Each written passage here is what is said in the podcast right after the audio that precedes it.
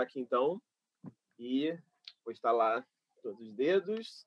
E aí aquela coisa, eu vou apresentar o canal e aí passo para você. Se apresenta certo. um pouquinho e aí a gente começa. Deixa eu te perguntar uma coisa só. O barulho do ventilador tá incomodando? Porque aqui tá muito quente, nada. então. Não aparece nada. Ótimo, tá. Pronto. Apareceu um som de cachorro latindo maravilhoso aí, mas ventilador não. É dos vizinhos. Aí. Mas é isso. Ótimo. Posso lá? Posso puxar?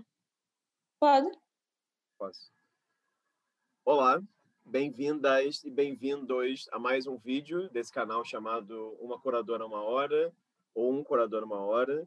Caso seja o primeiro vídeo, esteja assistindo aí da sua casa, onde, onde quer que você esteja, deixa eu só explicar um pouquinho o que consiste esse canal. Esse canal consiste em uma série de conversas, de entrevistas com curadoras e curadores que trabalham no campo das artes visuais no Brasil. Então, esse canal basicamente reúne é, conversas com curadores brasileiros que, que vivem né, e trabalham no país, curadores estrangeiros né, que vivem e trabalham algum tempo no Brasil também, e curadores aqui nascidos que residem fora e trabalham ou de forma independente ou em alguma instituição. Além disso, acho importante falar também que esse canal tenta reunir vozes é, um tanto quanto diversas, em vários sentidos, diversas quanto ao lugar identitário que as pessoas vêm, diversas quanto às regiões do Brasil onde elas operam ou do mundo, diversa quanto à faixa etária delas também, é um canal que tenta reunir diversas gerações e também, claro, especialmente, eu acho, diversas no que cada pessoa concebe enquanto curadoria em artes visuais. Então, dito isso, feita essa introdução longa, queria agradecer aqui a nossa convidada de hoje, agradecer o tempo, disponibilidade dela, interesse, e queria manter uma tradição que eu tenho feito essa piada infame, uma tradição longa que existe desde 2020, que é pedir para ela se apresentar um pouquinho para a gente, por favor. É, eu sou Ariana Noala, sou daqui de Recife, de Pernambuco. Trabalho hoje em dia com curadoria, também faço processos educativos, né?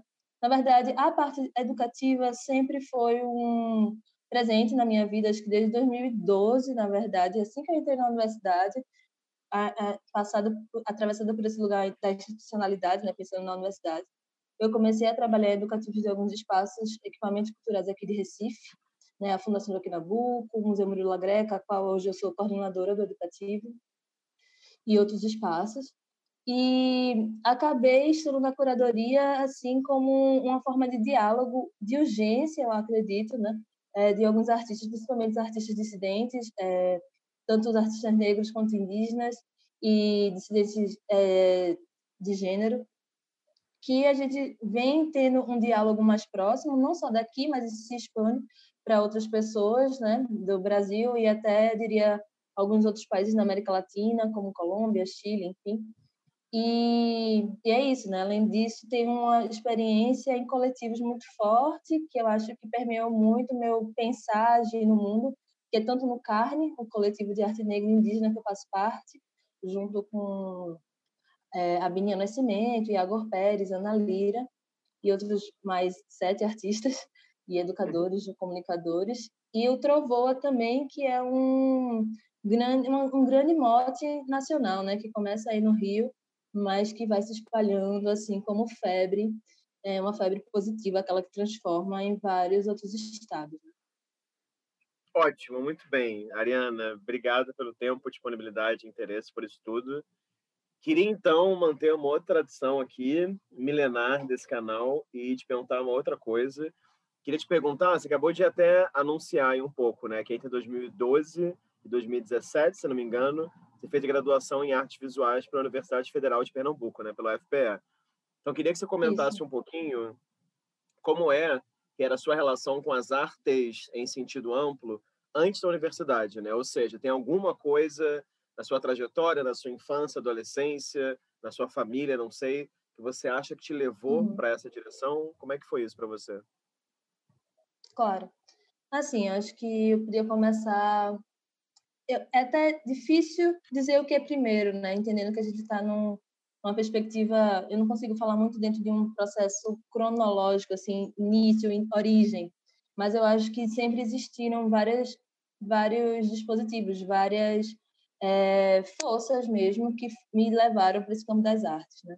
Eu sou aqui de Recife, né? E aí, é, desde criança, frequento com minha família vários maracatus, né? E era uma forma da gente estar junto, de participar, de tocar, né? Então, meu pai, ele sempre me levava para essas rodas de maracatus, maracatu, no caso, é, não rural, né? O de baque virado. E aí, é, além disso, eu tenho uma tia que sempre morou comigo a vida inteira, que ela era, ela fez universidade, uma das poucas da família que fez universidade, ela fez em música, né?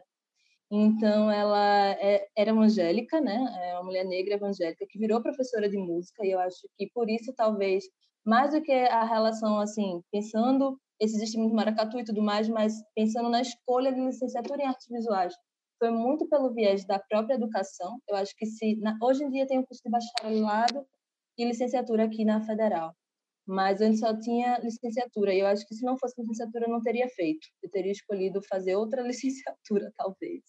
Apesar de ter essa coisa com as imagens já desde pequena e com a sonoridade, né?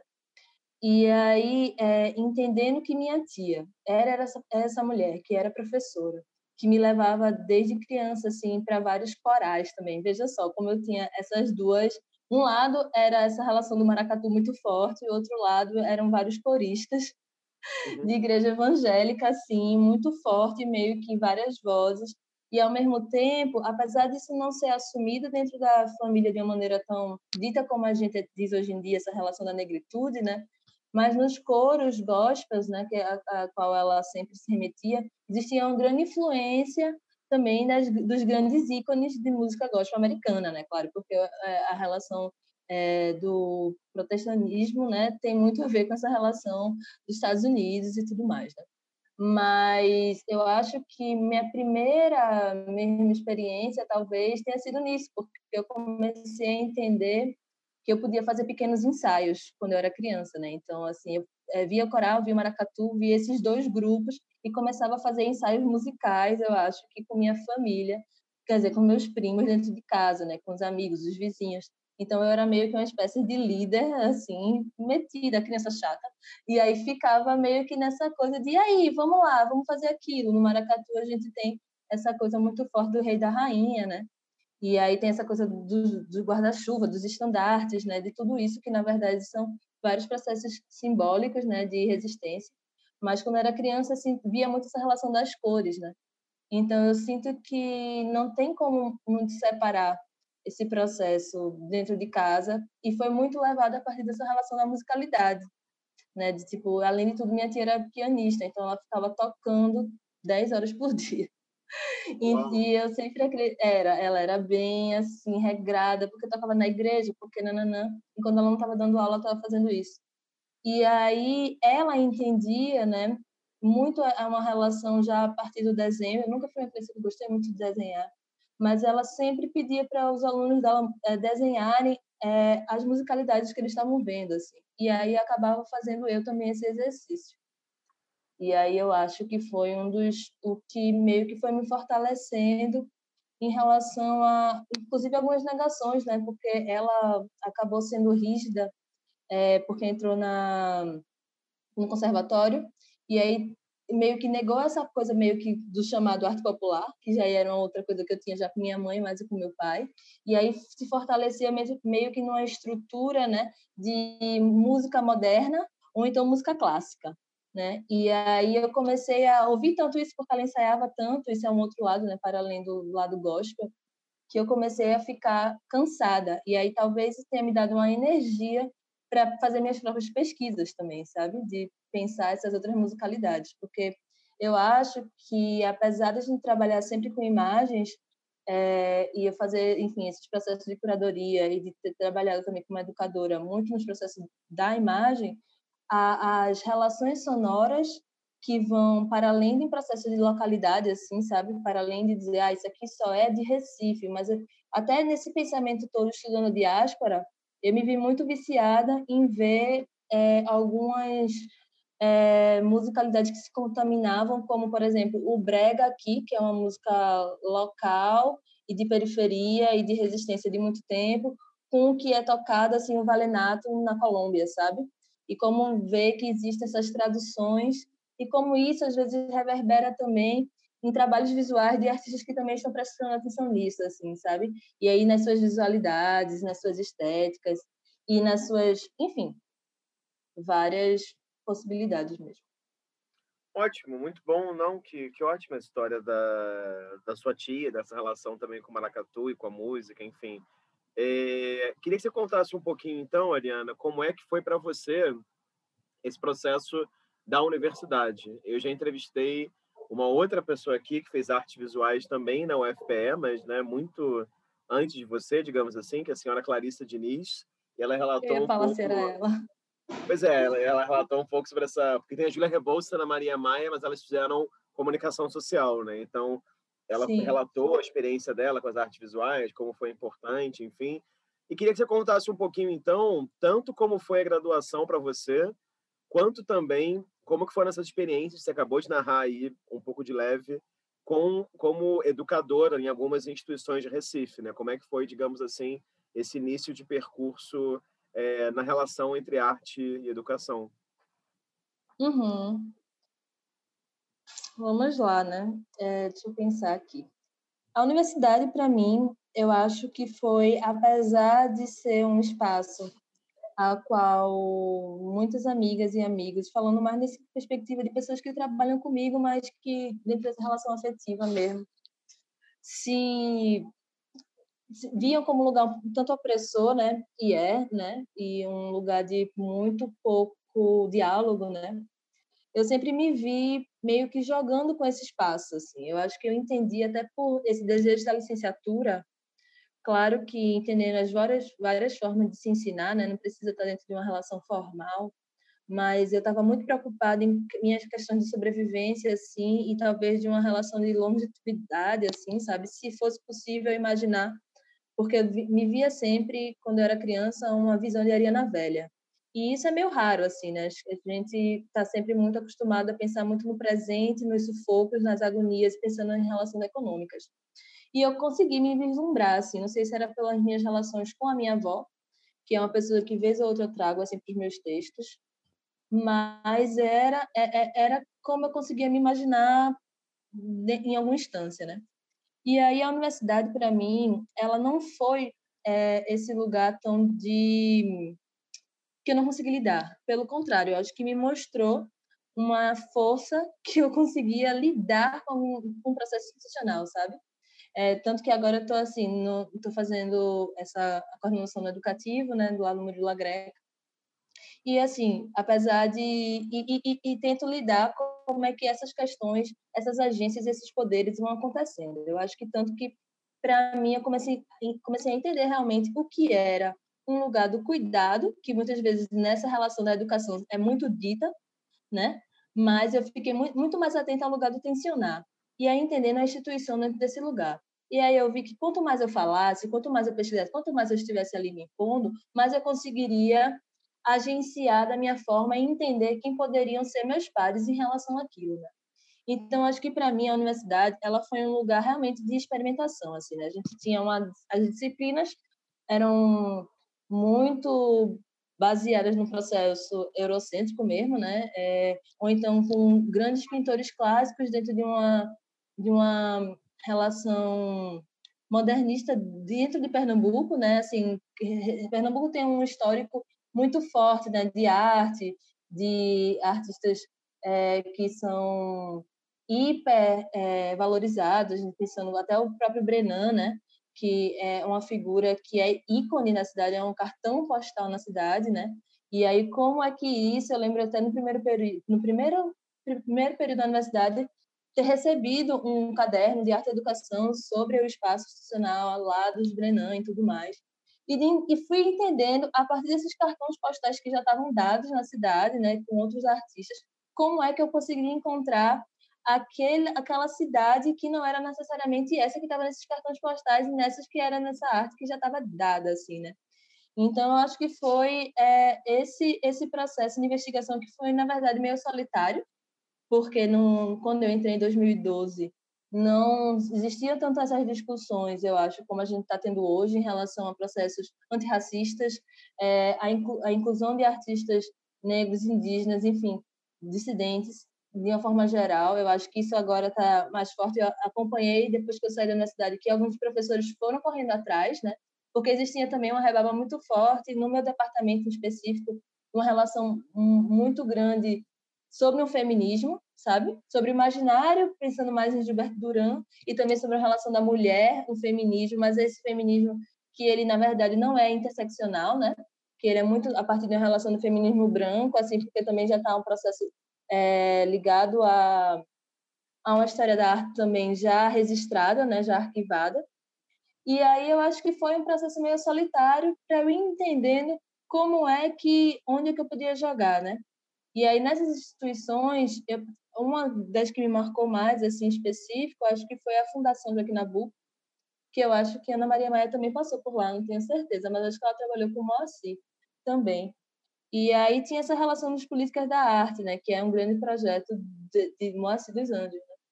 E aí eu lembro, assim, que em 2013, 2014, quando eu estava estagiando, eu acho que eu comecei a entender o que era realmente fazer uma narrativa, né? Apesar de dentro dessa relação da imagem. Né?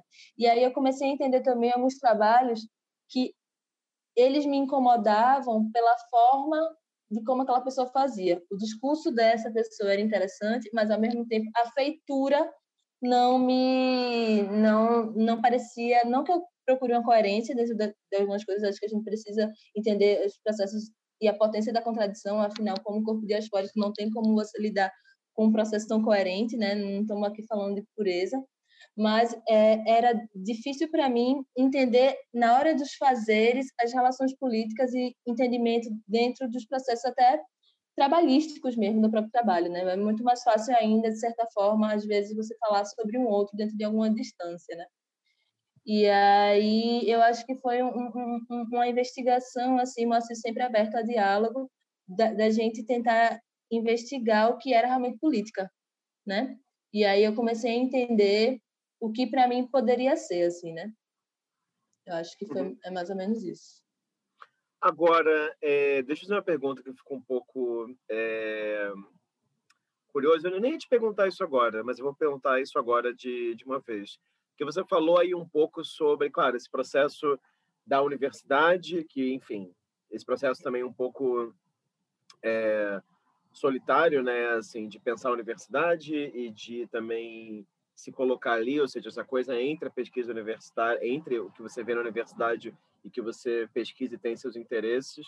E aí, uma hora você falou uma coisa que eu acho interessante, você falou um pouco sobre como Recife, como Pernambuco, tem esses artistas icônicos, né? Como você citou aí, por exemplo, o Brenan e dentre outros artistas que moldam uma certa, digamos, identidade pernambucana, entre largas aspas, e por vezes também uma identidade nordestina, né? Assim, entre muitas aspas no Isso. termo. É, queria que você comentasse um pouco, então, que eu acho que me parece interessante, assim, na, na sua trajetória, se a gente olhar a história da arte recente, porque se a gente pensar assim, a gente tem também ali, digamos, nos anos 2000, né, uma geração muito forte né, de artistas, não necessariamente né, pernambucanos, mas baseados em Recife, como Jonathan de Andrade, como Cristiano Lenhar, como a Bárbara Wagner, etc., que também, claro, ganham uma projeção internacional depois de algum tempo. E já que você comentou aí né, sobre essa imagem mais solidificada de Pernambuco, eu queria te perguntar, então, como é que você vê uma cena mais jovem, digamos assim, de Recife e do Estado, né? Porque eu acho interessante quando eu olho seus projetos, a gente já vai falar sobre eles depois, mas enfim, deu muita vontade de perguntar para você de uma vez, essa relação que você tem, por exemplo, com Iago Pérez, com Biarritz, com uma série de nomes, né, assim, que vivem na cidade. Então, eu queria que você, não sei, assim, comentasse um pouco como que você enxerga é, as articulações e desejos da sua geração, digamos assim, de artistas aí de Recife. Uhum, claro. Então, aí vou voltar um pouquinho falando de, de volta assim nas instituições, né? É, eu estava ali na federal, né? E aí eu tava, eu saía da faculdade e ia direto para o estágio. Do estágio às vezes eu tinha uma reunião com algum grupo de estudo. E aí eu fui entendendo assim que as coisas estavam realmente muito no plano de uma teoria e aquilo não pertencia porque eu tinha outra vivência antes de entrar na universidade, que era uma vivência muito mais de rua, de corre, de enfim.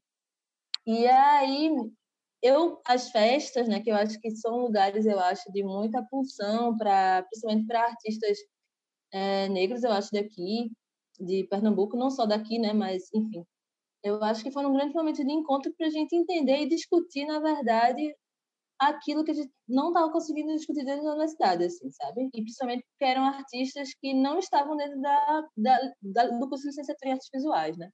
Eram artistas, às vezes, que tinham desistido da universidade, ou artistas que estavam fazendo outros cursos, o que é muito comum também, né? Mas a gente tem uma rebaba, assim, na história da arte. Muitos artistas, na verdade, que eram arquitetos, né? Sempre tem uma, um braço ou alguma coisa dentro de uma relação que de um desdobramento que já está ali dentro daquele lugar das belas artes. E aquilo já não estava acontecendo mais. Na verdade, já não acontece mais on time, mas é, não, tá, não, não estava acontecendo mais, né? E aí eu acho que se moveu assim a partir desse lugar das festas, que eu acho que não tem como falar, não falar dela, é, que foi da Paulette, assim, o lugar das infecciosas e de outras festas como esse, que foram entendendo que não era só um lugar de festa, mas um lugar de proposição, que era de performance, que às vezes era de instalação, que era de preocupação com o espaço, sabe? E realmente entender o espaço como um lugar de disruptivo, assim, né? De você colocar o corpo da outra pessoa em outro e seu próprio corpo dentro de uma determinada situação. E eu acho que a gente começou a conversar sobre o trabalho dessas outras pessoas. Coisa que na universidade, às vezes, tinha um unissono, assim, né? Tipo, vez ou outra você conseguia pensar crítica, vez ou outra você conseguia, enfim, fazer uma coisa ou outra, mas como a gente estava cada um em um lugar, quando a gente se juntou, eu acho que realmente foi para a gente entender o que é que a gente fazer leitura de imagem mesmo, sabe? Daquilo que estava bombando, daquilo que já era, assim. Então a gente começou a discutir, a gente se encontrava e discutia. A gente se encontrava e dizia: o que é que tu acha do trabalho de Fulano? O que é que tu acha do trabalho de Cicrano? O que é que tu acha disso, disso? Então, essa geração, acho que é desses artistas, assim, né? Iago, ele não é daqui, mas ele mora aqui há uns cinco anos já. E Bia, inclusive, eu moro com ela, né? A gente se tornou tão amiga a partir desse lugar de trabalho, na verdade, de falar e de se organizar. Por exemplo, tem uma exposição X que é uma exposição que a gente acha que não cabe na, nessa perspectiva que estão falando. Estão, de novo, trazendo um discurso universalista, estão, de novo, trazendo um discurso estritamente fechado e o dinheiro está correndo para ali, assim, né? E aí estão falando como se fosse, de novo, esse lugar como se tem por, em muitos artistas, em muitos catálogos, se você pegar artistas pernambucanos, artistas pernambucanos. O que danado é esse diabo de artista pernambucano, né? E aí a gente fazer toda essa discussão sobre um regionalismo também, que às vezes ele não se aprofunda realmente em quem construiu essa base regionalista, né? E aí a gente começou a discutir. E aí a gente viu que estava cada um lendo, a gente também se encontrava em alguns outros grupos de estudo, acho que um dos lugares de espaços que foram moventes, assim, eu até participei pouco desse lugar, que foi o Becúbico, que foi um lugar que estava Edson Barros, não sei se você conhece, e Ian Bové, né, que era, um, era um, um, um, espaço que era de discussão sobre imagem e movimento, mas eu acho que a gente se encontrava em alguns momentos ali, e eu, quando não ia, a gente se encontrava depois e, e ia conversando. Então, esse, esse, esse movimento de artistas que foram se formando foi um movimento muito, na verdade, da crítica. A pena que eu tenho hoje em dia é da gente não ter escrito tanto sobre isso.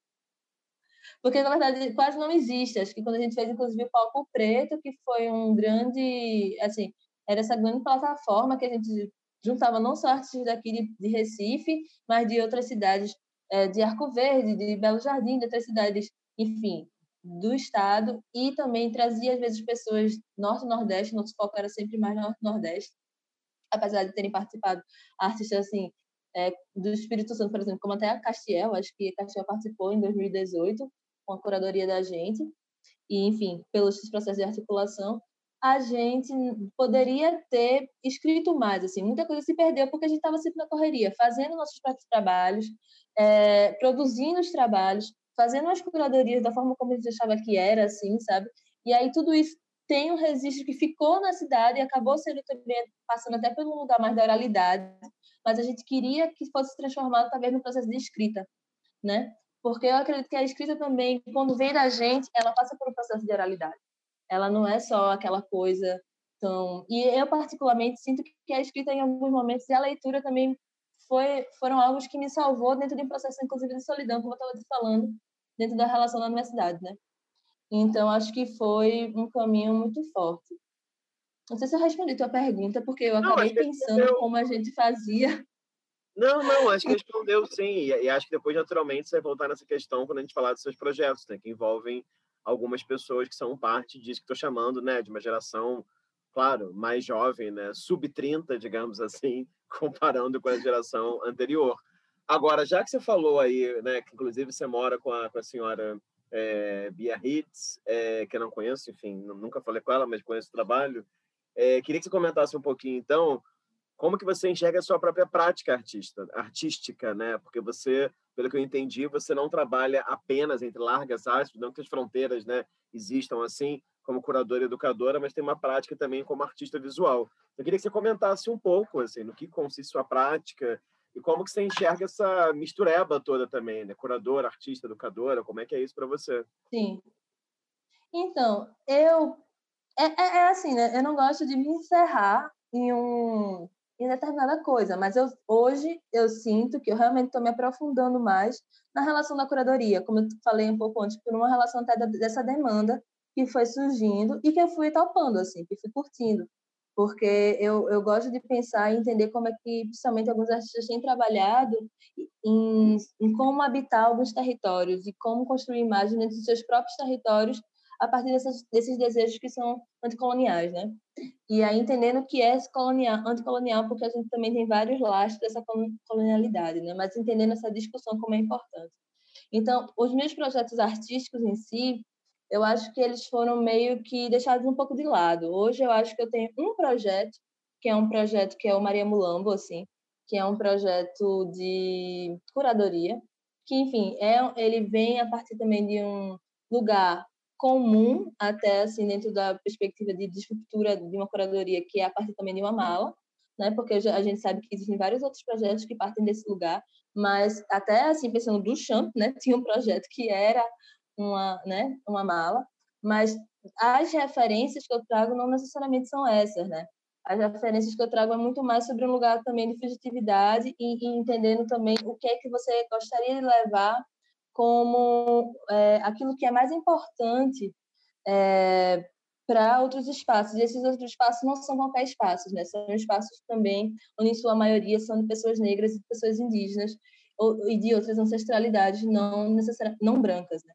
Então, assim, essa relação, ela me veio muito forte. Agora a gente está num momento mais, eu diria até mais fluido, apesar da, da, da, do coronavírus. Eu achei que fosse um lugar, assim, que as fronteiras fossem ainda ficar mais duras, né? Apesar de sim estarem. Mas em relação a alguns artistas, quando eu falo, eles até comentam, a depender, claro, de quem, né? Porque tem muita gente que ainda não tem seu trabalho reconhecido ainda se não não estava mais os artistas que eu pensei para colocar esse projeto inicialmente para estarem dentro dessa mala eles não tinham tanto esse lugar da flexibilidade da possibilidade de viagem né é, era sempre muito caro então a gente pensou essa menor escala né? E a pessoa que ia levar essa essa mala essa media essa ia mediar essa mala assim mediar não mas é mais um processo de é, eu sentia que era um estado de performance né? Não dava para ser qualquer coisa não dava para ser qualquer lugar. Então eu acho que era um projeto que ele me lembrava um pouco o que a gente fazia dentro da, dos educativos de certa forma. Ele levava para esse lugar da performance que eu acho que eu também quando eu trabalho meus trabalhos enquanto artista visual sempre foram mais ligados a um processo do corpo em si né e, e, e, e isso mexe às vezes uma relação de mas ele tem essa relação também da curadoria. Então, acho que é um projeto que eu tenho hoje, que ainda nem sei se eu vou dar tanta continuidade a ele agora.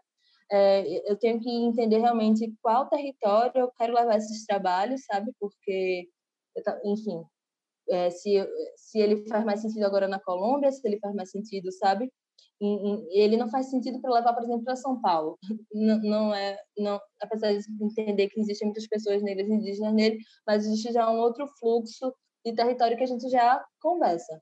Mas eu quero saber onde mais a gente consegue alargar e fazer discussões realmente de corpos e principalmente daquilo que escapa né, dentro das racionalidades da gente, de, dessa combinação negro-indígena junto que se escapou né, aos processos de planejamento do que seria o Brasil, né, não se contava com essa potência né, que existe desde os quilombos. é, como é que a gente consegue encontrar outras rebarbas em relação a isso, porque a gente tem uma necessidade ainda de discutir identidade, apesar de fugir um pouco disso, mas de discutir como é que a gente se move, o que, é que são nossos desejos principais a partir dessas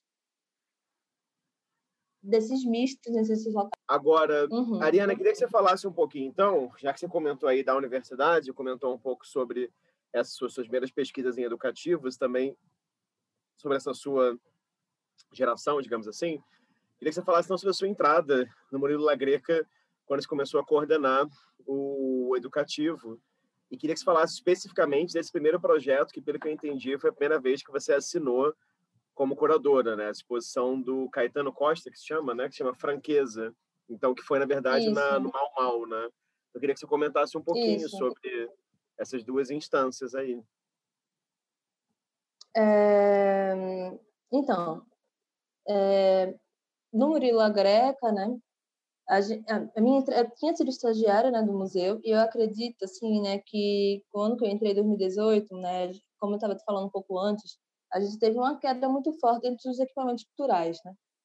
Isso fez com que, não só aqui, né, mas percebendo outros movimentos que aconteceram assim, no Brasil, até o, o, o nunca, esse é meu é, o arrebatar que aconteceu aí no Rio.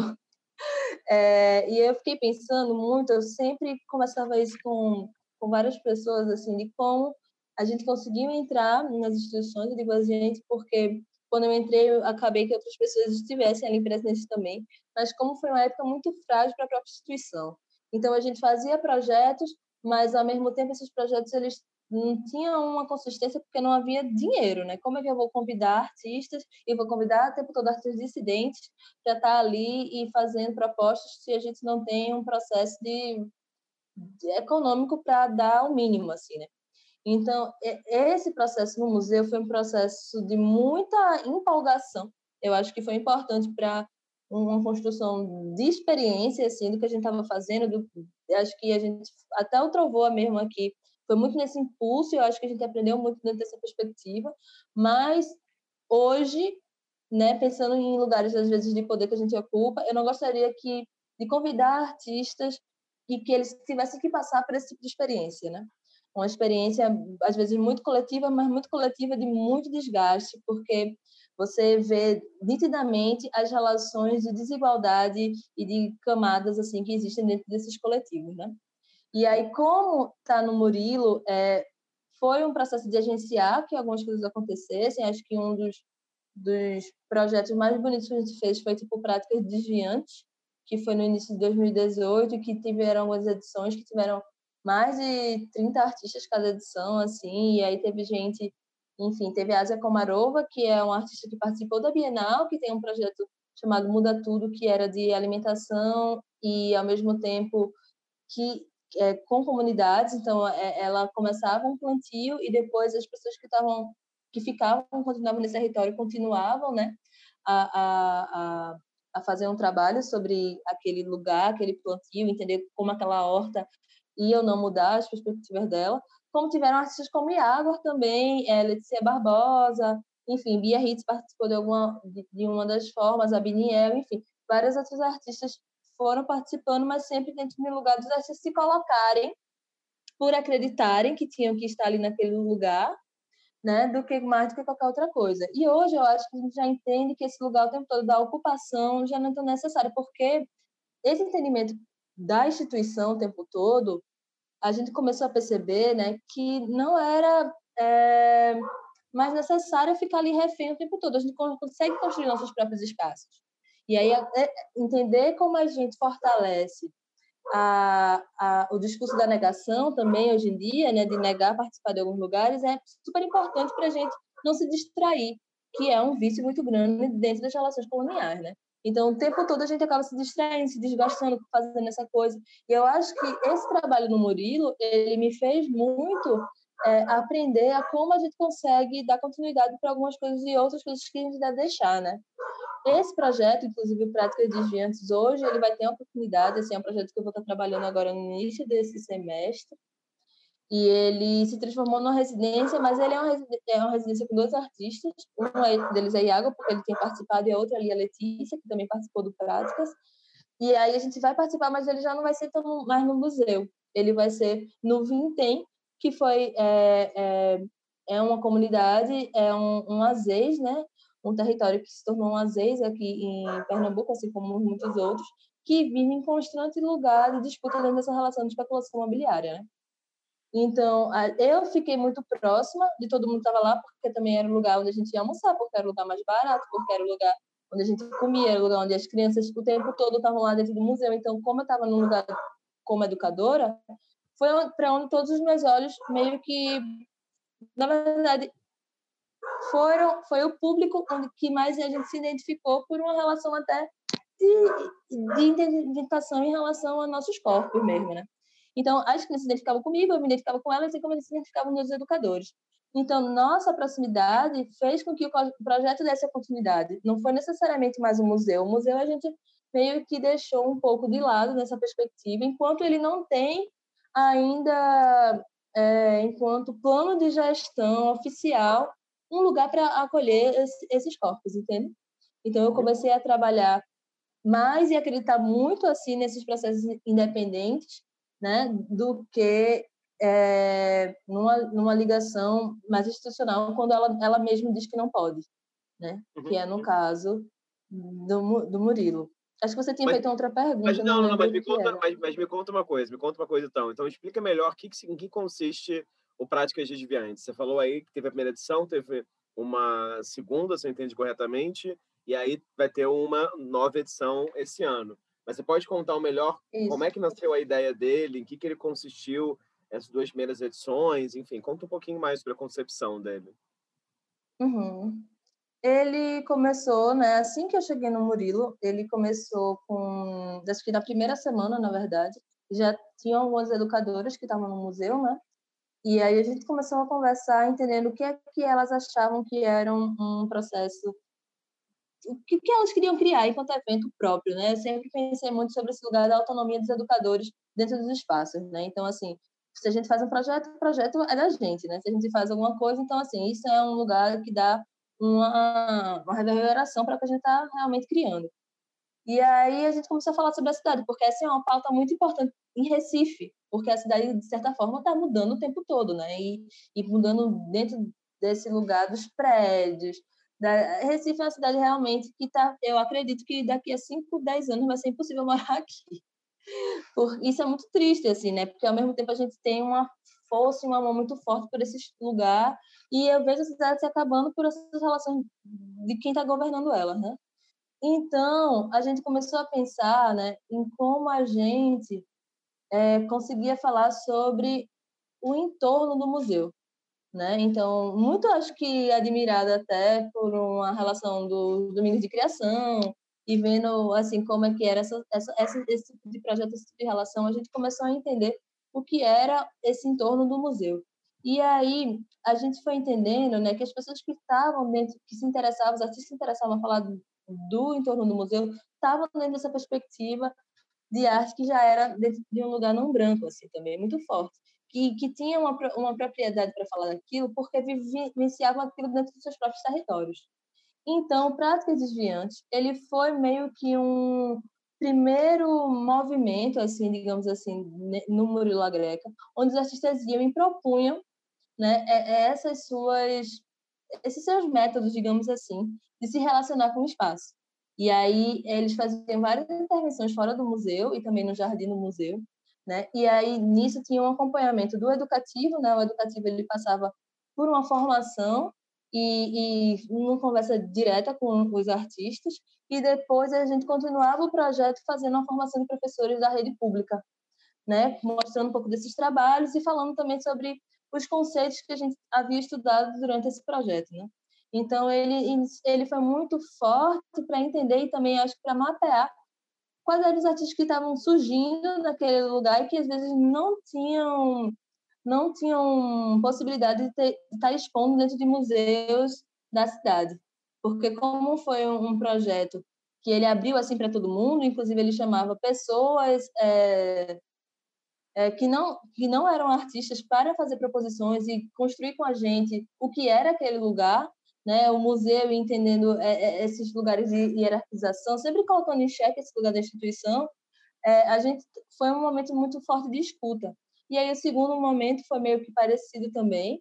E aí se encerrou porque o museu entendeu que não estava dando mais conta e eu senti que também que não ia adiantar fazer esse projeto sem um, um dinheiro, assim, literalmente sem a verba. Então eu comecei a estudar como é que a gente não perdia tudo aquilo que a gente estava fazendo em formação e também junto com o pessoal do Vintem, que era um dos maiores participantes né, do, do projeto, afinal, o entorno era muito Vintem, ou se não era o Vintem, eram os moradores dos prédios que ficavam ao redor, né? E aí que pouco, na verdade, se mostravam afim no diálogo, muitas vezes. E aí a gente surgiu com essa ideia dessa residência, né? Que aí é um processo realmente de investigação, né? De, de, de como habitar, né? Muito também pensando em como a gente consegue formar centros de memória, é, muito baseado em Sérgio Mosqueiro, que é um historiador colombiano, assim, que eu gosto muito, e entendendo como que ele fez um projeto lá em Choco, e aí entendendo como é que a gente, é, enquanto pessoas que trabalham com arte, assim, como é que a gente está ali é, propondo às vezes ou só, enfim,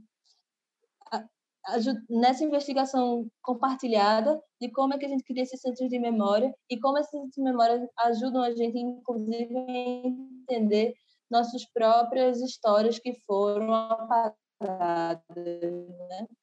que não uhum. necessariamente são só aquele lugar, mas que repassam sobre toda uma história de corpo diaspórico, né? Então, hoje, Práticas, ele vai ser essa pequena residência, na verdade, né, de dois meses, é, porque os artistas já conhecem também esse local, né? E aí a gente vai ter um trabalho um pouco mais participativo de algo que possa ficar, principalmente nessa associação dos moradores. Assim. É meio que uma ideia que a gente está elaborando agora. Não, ótimo, ótimo. E, e, acho que o Práticos também esbarra numa outra questão, mas que eu já vou te perguntar daqui a pouco, que me parece que é comum um pouco aos seus projetos. É, você pode contar um pouquinho, então, sobre essa exposição franqueza que você fez no Mal Mal com Caetano Costa, né? Que, se não me engano, esse foi o primeiro projeto que você assinou como curadora, né? E achei interessante também ser, uhum. claro, assinar como curadora inicialmente um projeto que é de uma exposição individual, né? Então, eu queria que você contasse um pouquinho como é que foi. Essa exposição franqueza, ela foi um convite né, da Mal Mal, que fez a Caetano, porque ele era um dos artistas que estavam, é, é, tinham participado desse, desse processo de fazer uma residência ali na galeria, mas ele não tinha sido selecionado de primeira, e aí Ágoro, inclusive, foi o artista que foi selecionado, né? E aí, logo depois, a galeria entendeu que o trabalho dele tinha uma certa é, potência que poderia estar ali, inclusive porque a galeria estava se entendendo qual era o perfil que ela agora gostaria de é, se aproximar, né? Entendendo que isso talvez seja uma problemática, assim, mas como é que isso, é... o que é que faltava e como esse projeto ele, ela fortaleceria uma proposta que não se findaria só em água, mas continuaria com Caetano, né? Pensando nessa, essas relações dos que corpos ali fazem presente, porque a galeria ela está é, localizada num bairro é, um pouco elitista aqui da cidade, que é o Espinheiro. Enfim, e aí Caetano já era uma pessoa que eu acompanhava os trabalhos, né? Que a gente, ele também fez licenciatura em artes visuais, mas a gente não estudou juntos. E aí a gente o tempo todo estava conversando, inclusive nessa época a gente estava entendendo que a gente era do mesmo coletivo, porque o Carne era é um coletivo que é muito grande, começou em 2016, mas a gente fazia, era tanta coisa que a gente fazia que às vezes a gente não se encontrava necessariamente. E aí Caetano e eu a gente sempre sentava para falar e ele tinha um esquematizado já, planejado como um projeto para a galeria, uma exposição, né? Mas eu sentei com ele e a gente deu um foco maior nos processos dele sobre a epistemologia do deboche, né? Então a gente discutia muito sobre isso e via quais trabalhos a gente podia dar continuidade é, que fortaleceriam mais esse projeto. Para mim foi um um desafio assim, porque também foram a gente fez tudo dentro de uma relação meio que às coxas, né? E aí é, falava muito sobre também uma ideia de precariedade né, entendendo, tem um, um, trabalho de Caetano que é, eu só tinha essas cores, né, não foi escolha estética, eu só tinha essas cores, e aí e isso faz parte de um lugar também de precariedade e também de um lugar de, dessa epistemologia do deboche, né, de entender como aquilo é uma inteligência, e ele se utilizava muito dessa história da arte mais conceitual, meio que dessa coisa simples, né, que a, os códigos da, das artes foram fazendo, para poder construir e fazer esses processos desses, desses trabalhos. Então, foi meio que a partir desse recorte que a gente construiu essa exposição, que foi meio que também uma residência. Caetano sempre estava lá, e aí tiveram conversas abertas com o artista a partir de é, jantares que ele fazia, comidas que ele fazia a partir de uma ideia de recicle, né, que eh, várias pessoas vão fazendo, que é pegar restos, né, comidas que na verdade são descartadas, né, mas na verdade são comidas que podem ser reaproveitadas dependendo de como você consegue organizá-la e aí é também um embate com esse processo mais higienista. Então, Caetano fez jantares e convidava artistas, convidava pessoas para conversar um pouco sobre essa exposição, né? E aí a gente foi construindo esse processo junto, que na verdade foi também um processo muito de aprendizado, né? Eu acho que hoje talvez a gente fizesse coisas muito diferentes, mas é, no início foi muito também daquilo que eu falei novamente da necessidade, né? Caetano fez, eu preciso de alguém que me acompanhe. Quem pode ser essa pessoa, né? E eu estava ali disponível para fazer esses redesenhos junto a ele, assim.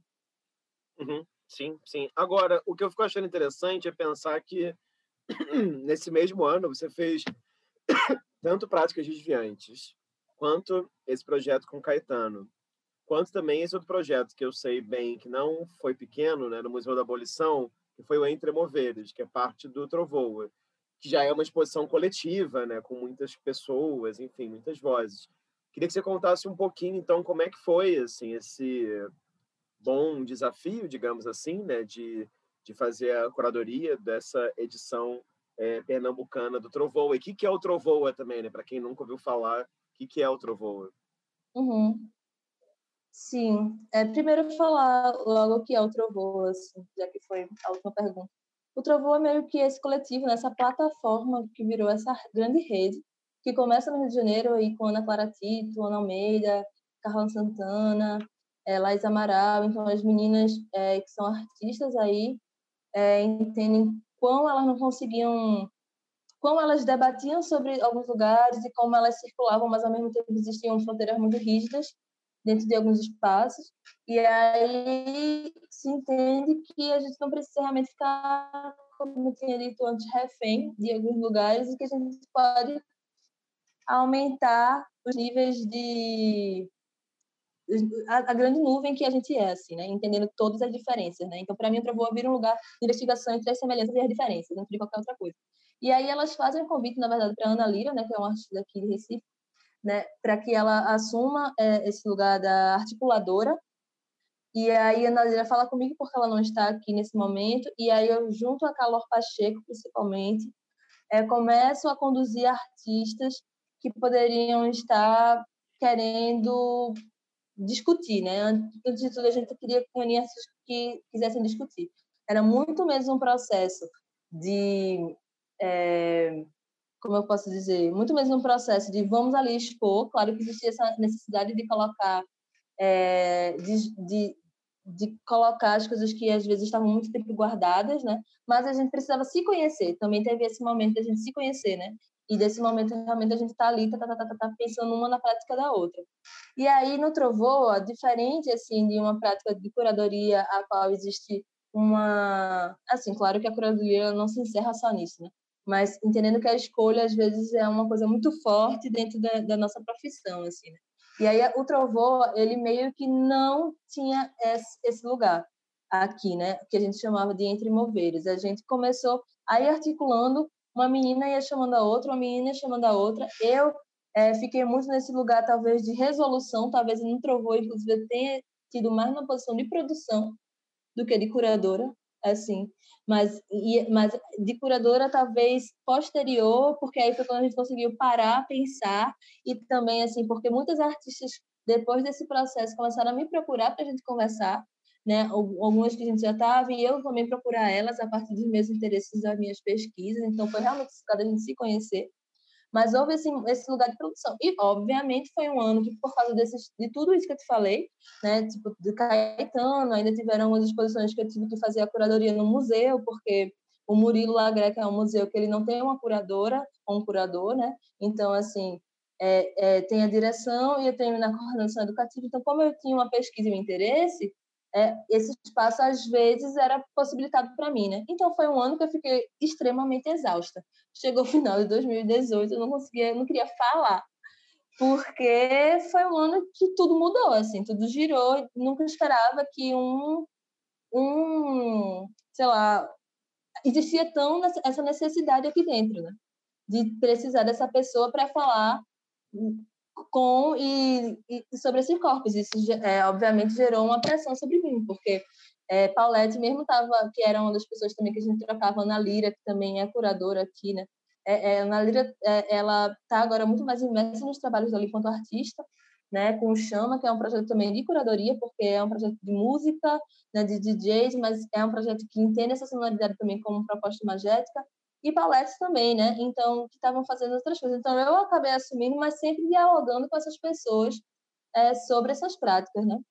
Então, acho que foi um ano realmente decisivo, onde a gente entendeu e discutiu o que a gente queria. E a gente também entendeu uma coisa em comum, eu acho, que era o um rompimento muito com essa esse imaginário sobre o que é ser esse é, pernambucano, né?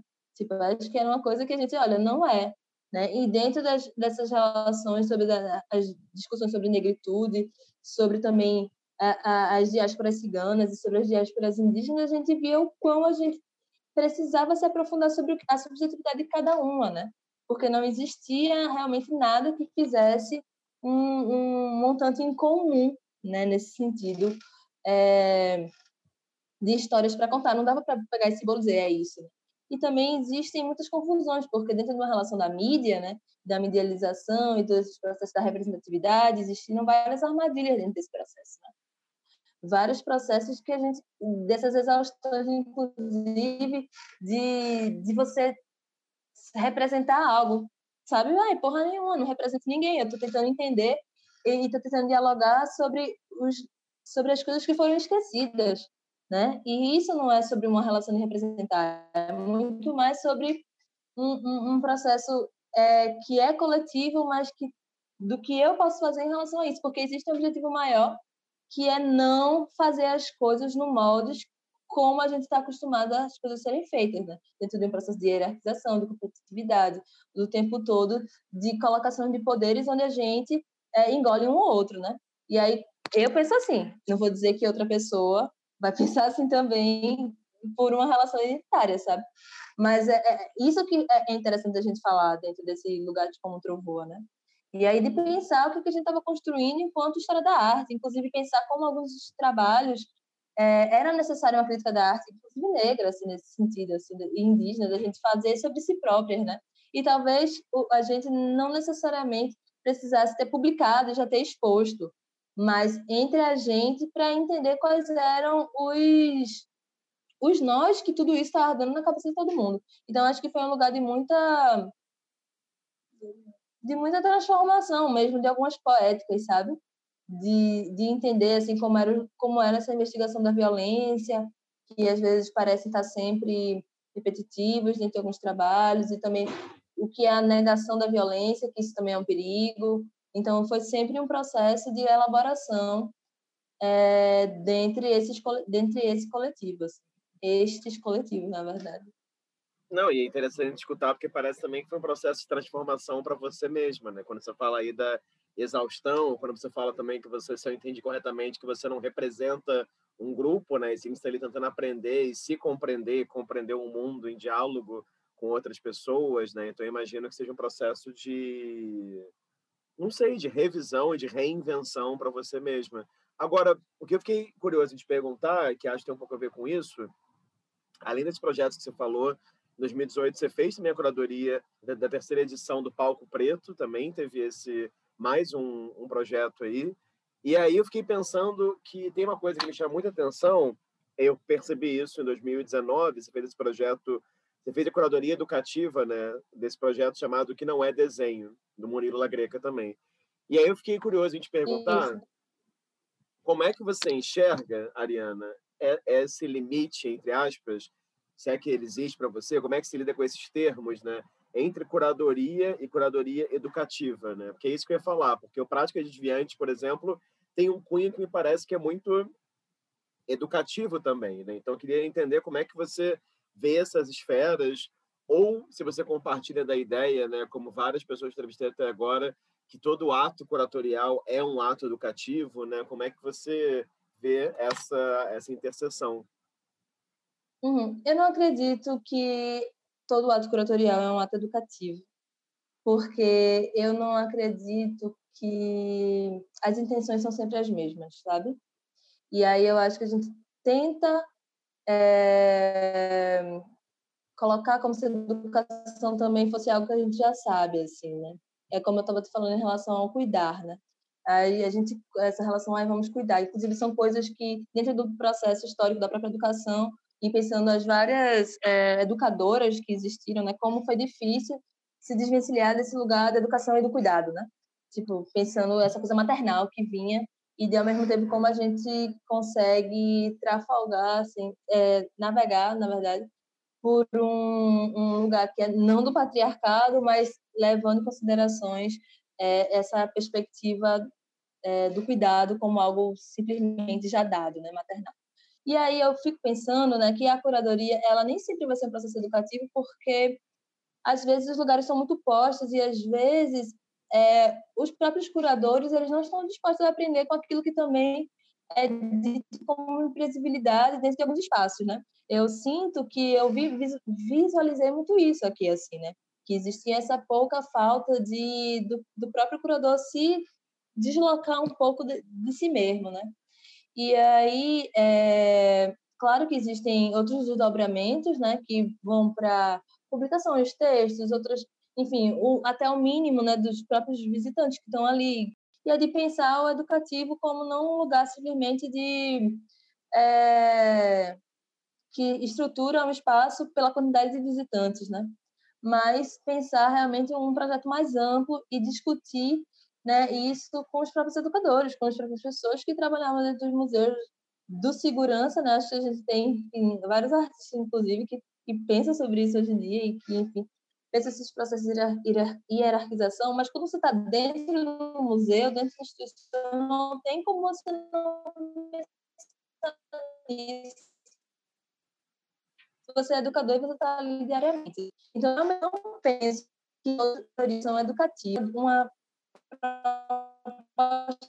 educativa solitária nesse sentido. Né? Eu penso que esse, esse, esse, essa, tanto Alco Preto, inclusive, porque não assino a curadoria só, né? Tem várias outras pessoas do coletivo que estão ali fazendo essa curadoria. Algumas pessoas não quiseram porque sentiam que estavam mais em outro lugar, mais nas suas próprias poéticas.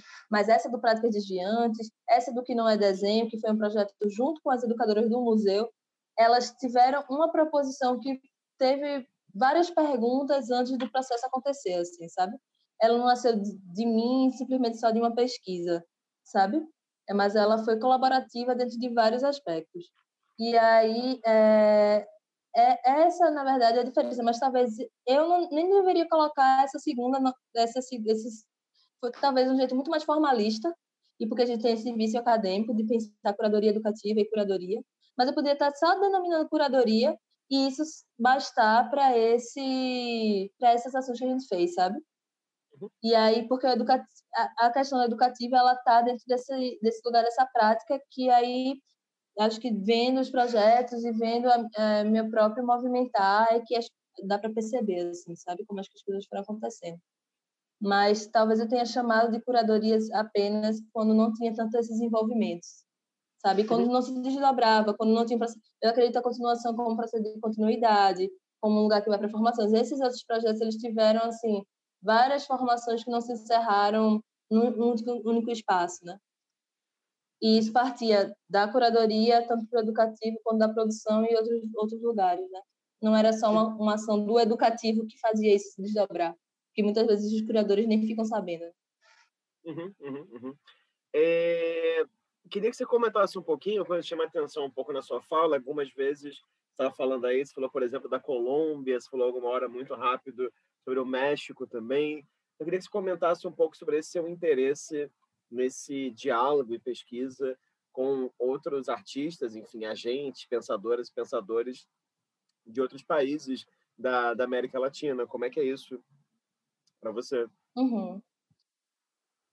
É, eu, enfim, a gente está na internet, né? Então a gente consegue o tempo todo conversar com pessoas. Eu acho que nesse processo da quarentena foi um, um, um momento, inclusive, que isso se intensificou ainda mais. E aí, dentro de. Eu tive essa, essa coisa de ir no México, acho que foi o único país, inclusive, que eu saí, assim. E aí fui para estudar, fui para conhecer alguns artistas que estavam lá, porque a gente já estava em contato. E aí eu penso muito em algumas discussões, na verdade, que elas fogem um pouco desse desse âmbito, às vezes até do, vou falar isso assim, talvez seja difícil, mas existe é, é, muitas referências, né, do principalmente dos pensamentos radicais negros, que elas estão em volta de pessoas que estão em diáspora, né, mas que estão num núcleo às vezes muito forte, voltados em Nova York, que eu super leio e, e todos dentro dessa desse diálogo também, mas me interessa é entender é, as pessoas que estão fazendo, inclusive, seus estudos radicais, por assim dizer, mas que levam em consideração essa produção do que foi dita popular, né? Que na verdade são produções muitas vezes indígenas, né? Antes, sobretudo, e produções negras que vieram a partir desse processo da diáspora, né? E aí, entrar em contato com alguns artistas, por exemplo, tem uma, tem uma curadora mexicana, que é artista também, que é Sofia Moreno, que é uma curadora travesti, que ela tem um processo de pesquisa que ela que está diretamente relacionado a isso. Então, assim, esses diálogos e de entender como em algumas cidades, como uma cidade super, é, como posso dizer, turística no México, que é Oaxaca, como é que existem aquilo que a gente entende que parece que existe já uma democratização né, entre artistas que estão ali dentro do artesanato e esses artistas contemporâneos, mas que a gente entende que, na verdade, quando a gente vai conversar e se desdobrar com artistas locais, é, que são negros, indígenas, enfim, dissidentes, ainda existe muito trabalho a ser feito. Né? Então, eu comecei a, a, a, procurar e a investigar e a me debruçar sobre esses artistas e entender também, acho que eu fiquei até meio obcecada por, um, por algumas pessoas assim da, da América Central assim né digamos assim desse desse lugar meio que do Caribe e muito também por essa primeira coisa que eu tinha te dito que era sobre essa relação da musicalidade né e aí entender tipo tem uma artista chamada Minia Biabiani que ela até já fez um trabalho aqui com a Pivô enfim que ela tem essa coisa de como habitar e de entender essas relações que ela tem um tráfico entre o México também e aí, de entender como é que isso é tão próximo da gente e como às vezes a gente não discute sobre isso, né? Tipo assim, como na verdade é, é, é parece tudo ainda muito longe. Então, para mim, é entender esse outro ponto que não é um contraponto de, desses estudos radicais negros, na verdade, mas é ir para coisas que eu acho que são aparentemente semelhantes, mas na verdade também, como eu falei em relação até outra voa, muito diferentes. E aí isso às vezes me faz perceber o que é que o cavalo marinho aqui tem a ver, sabe, com tal movimento é, na Colômbia, sabe? Como eu estava falando em relação ao brega e ao valenato, como eu estava falando em relação a esses processos que eu acho que eu aprendo muito mais, assim, às vezes, e na hora que eu estou investigando, que eu estou escrevendo, isso me, me proporciona outro imaginário mesmo, para eu entender é, o que na verdade é arte o tempo todo e que muitas vezes não é visto, né? Ficar sempre uhum. mais atenta. Eu acho que vai por esse lugar. Ótimo, não, é sempre bom conectar com um lugar que, na minha opinião, é o melhor lugar do mundo, com muitas questões, que é o México, né? Assim, enfim, acho que é uma, é uma... E aí, mais uma vez, parece uma coisa que te interessa, né? As coisas que tem um caráter um pouco de residência, né? Assim, de se deslocar e pesquisar e daí voltar, enfim. Queria que você contasse um pouquinho também, Ariana, sobre dois projetos que fez no ano retrasado já. O primeiro foi o Banzo, com o senhor Tiago Ame Preta, é, e também esse projeto, que acho que é um projeto que me parece longo, né? Tiveram duas reverberações, que foi esse chamado Estratégias para o Contorno, né? Eu queria que você comentasse um, uhum. um pouquinho sobre, sobre eles dois, especialmente porque esse segundo é um salão universitário, né? Assim, então, fiquei curioso em entender como é que foi para você é, com o Tiago, né, a gente tinha aberto uma convocatória para artistas é, estarem no museu e ele foi um desses. E aí, Tiago me convidou, né, para estar junto nessa exposição. Que eu não fazia Tiago, né? Ele tem um, trabalho, é, ele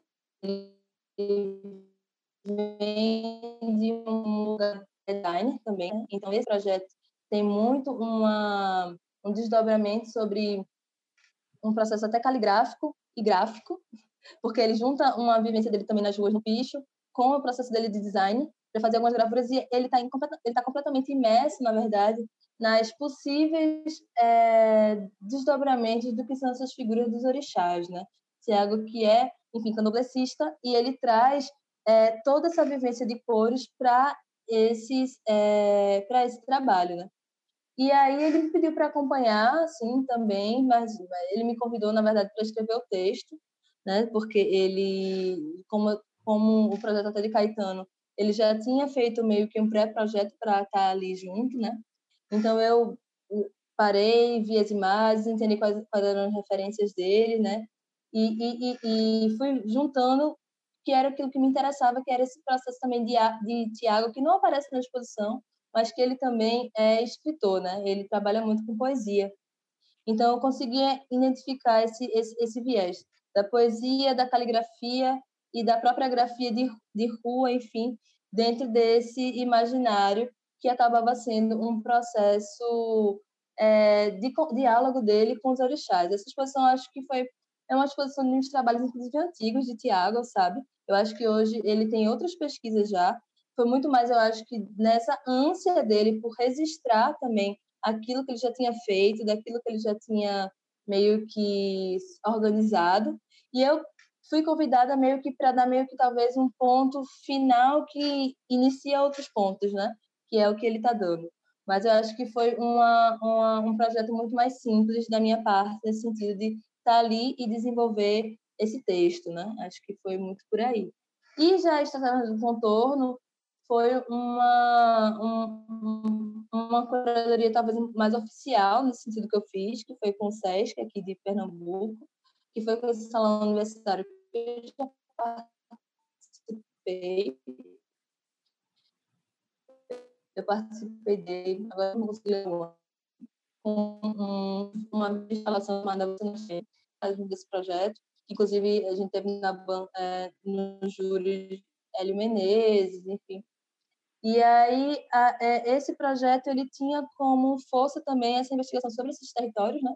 Na curadoria, a estratégia um contorno era entender como é que é, os artistas estavam muito embebidos também é, por, é, por uma literatura, até pela própria Octavia Butler mesmo. E então a gente, estava embebida de entender como eram essas estratégias que, que alguns artistas estavam fazendo e como eles estavam se aprofundando em relação a isso. Então foi um projeto de, um, de uma curadoria coletiva, né? E que se desdobrou meio que nesse, nesse depois dessas atividades educativas. O segundo momento que teve foi um momento na, em, Petrolina, né, que é uma cidade aqui que é meio que divisa com a Bahia, né, Petrolina Juazeiro.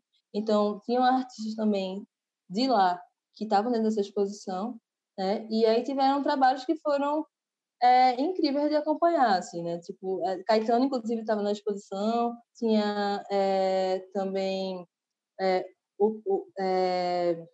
Eita, que agora eu esqueci. Normal. Enfim, Caetano também estava na exposição.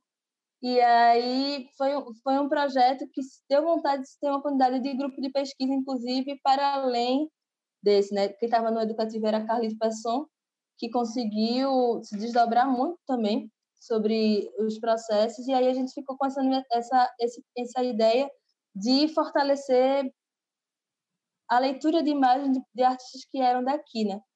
E de ver como é que esse processo foi importante para esse grupo. Mas aí acabou que depois a gente não conseguiu colocar tão para frente, porque também chegou 2020 e abalou tudo. Mas é isso. Agora, é, caminhando aqui para um, um fim, eu queria que você falasse um pouquinho sobre essa revista, que é a Propágulo, que acho que você fez duas edições dela, né? E queria também que você comentasse um pouco como que é esse, esse outro desafio, né, que é de pensar uma curadoria de uma edição de uma publicação, né? E também que, que é um pouquinho a, a Propágulo, né? Que eu percebo que a publicação tem ganhado mais e mais relevância no Brasil, né? Sim.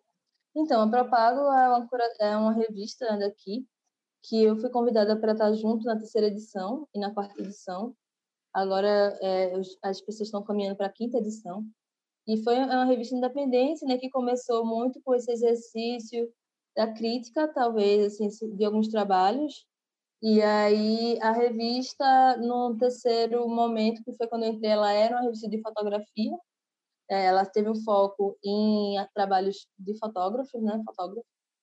E aí é, eu fiz essa minha colaboração muito mais como um processo de mais dentro da relação de seleção mesmo, de entender como a, a, revista, de conversar com os meninos, de como a revista era um lugar também de poder e de, de registro, entendendo muito sobre, como acho que até por uma experiência corpórea minha, de entender muito como eu via que vários outros coletivos não tinham essa perspectiva.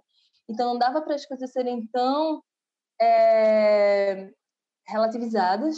Era importante que existisse uma postura é, crítica e de posição dentro da revista, né? É, era importante porque ela estava sendo ali e ela estava sendo lida, ela estava sendo, né? É, é, ela, ela, possuía essa essa perspectiva de estar tá crescendo o tempo todo, né? Então eu acho que meu lugar foi muito nesse lugar, talvez até meio que de conselheira, assim, de consultoria nessa terceira edição, na verdade, porque e aí na quarta edição é, foi quando eu entrei efetivamente, né? Que aí teve é, eu estava como na curadoria, tinha Mário Bros, que é um artista, tinha Aura, que é artista, e a gente fez uma curadoria junto com o Guilherme, né, que é o curador meio que oficial da Propaglo, né? É um coletivo, mas Guilherme ele meio que se coloca mais nesse dentro dessa perspectiva desse interesse. Então assim, a gente se juntou, houve uma convocatória, né? E aí a partir disso a gente começou a discutir essas essas relações principalmente do que era que gente, dos discursos que a gente gostaria que existissem, né? E aí foi também acredito que foi muito um exercício, né, dentre dentre da gente se ouvir, de escuta para no final a gente entender que artistas a gente poderia fazer essa exposição coletiva, né? Que foi essa exposição que aconteceu num galpão aqui em Recife, que tiveram, enfim, trabalhos de uns 10 artistas, Daniele Guerra, enfim, de vários suportes diferentes, e aí era uma ideia meio de entender esse festival, né? Que junto teve tanto a, a essa exposição, como teve uma parte mais de festa e musicalidade, que teve a Escapa, que é uma coletiva daqui, que é com Monte Ribeiro, com Libra, com Bia, hoje em dia Bia Hits, é, e também é, teve o mote da Paulette. Então, foi uma maneira, na verdade, de agenciar um, um certo mercado entre, esses, esse, entre esse movimento que a gente percebia que era importante existir. Então, a gente meio que nessa quarta edição foi tipo assim, isso precisa estar aqui agora. Se isso não estiver agora, isso não vai estar mais. Porque a revista tem muito essa relação também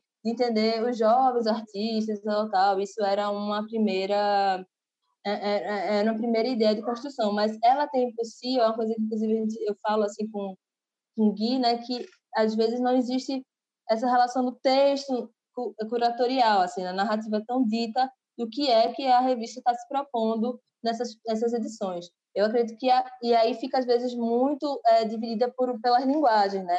Uma, uma relação como eu te falei, a terceira mais por fotografia e aí a quarta que foi a que eu tive essa possibilidade de participar na construção desde o início, a gente quis trazer meio que aquilo que ainda não estava, assim, né? Então foi muito dessa pesquisa de, de entender o que a gente achava que precisava estar na revista como um lugar de, inclusive, ter uma coisa que era importante, que era os autos, as autos narrativas, né? dos artistas, inclusive, se auto-narrarem, porque isso fazia toda uma diferença e era uma coisa que era uma mudança muito pequena de perspectiva, mas que era importante para a gente entender como a gente ainda não tem, de uma forma tão forte, esses registros, esses arquivos é, de artistas que estão produzindo coisas aqui em Recife e localidades próximas, né? Então, era para mim meio que essa missão entendeu? Era uma missão de forçar até que algumas coisas saíssem dentro desse lugar do registro e não ficasse tão essa coisa da essa elaboração sempre do artista através de outra pessoa, né? Porque existe muita gente que inclusive está construindo pensamento crítico filosófico, né? E que às vezes é não que tudo tem que terminar num texto, pelo contrário, né? Porque o pensamento dentro de seus próprios trabalhos é importante, mas entendendo aqui esse cenário, eu acho que era um lugar político e estratégico da gente se autoafirmar, sabe? Então, eu acho que dentro desse lugar foi essa a concepção dessa quarta edição, assim. Ótimo, né? Você falou uma coisa que eu acho essencial também, que também é muitas vezes a produção, enfim, muitos artistas e muitas artistas colocam um lugar como se dependesse de uma figura externa para escrever sobre, se fosse obrigatório a presença de um texto, enfim, então acho que isso é muito muito bacana. Já que você usou esse termo aí, missão, eu queria fazer para você uma última pergunta aqui sobre um projeto que parece estar desenhando aí, que tem um título que eu achei apenas incrível, que é Desenhando Feitiços sobre os Pés, é esse o, o título do projeto? E uhum, uhum. eu queria que você comentasse um pouquinho, assim, que parece que vai acontecer aí em 2021, se, claro, se a, se a vacina chegar também. Então, queria que você falasse um pouco, que achei um título muito bom. E queria só que você, enfim, acho que é legal às vezes falar uhum. também sobre exposições ou projetos que ainda né, não estão materializados, ou não sei se já está materializado, enfim, conta um pouquinho o que, que é isso. Uhum. Então, esse projeto, ele iniciou, na verdade, com uma conversa com Marina de Matos e Ana Lira, assim, eu, eu pensando sobre o trabalho das duas, na verdade, para uma possível exposição que a gente estava pensando em fazer. E aí, é, depois essa exposição acabou não acontecendo, porque de novo 2020. E aí a gente achou que era melhor dar uma energia para outros projetos. E aí eu entendi que esse, na verdade, as, as, as proposições delas me davam o start para esse projeto, mas esse projeto, na verdade, era sobre essa pesquisa que eu venho fazendo, talvez por todo esse tempo, né? Que é entender, na verdade, as, as raízes epistemológicas que guiam a gente a estar em certos lugares e de como das criações de trabalhos, né? O que eu estou querendo dizer?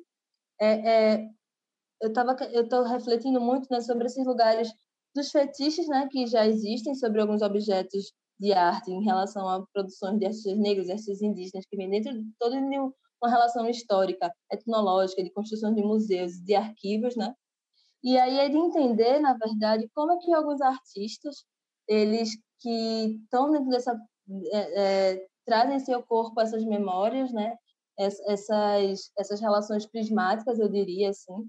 Como é que esses artistas eles conseguem é, trazer a partir de uma outra epistemologia, uma outra relação de mundo, que é uma relação de mundo que não tem nada a ver com um lugar é, cristão, que nada a ver com um, um, um, um, um calabouço é, que traz a Europa como centro, né?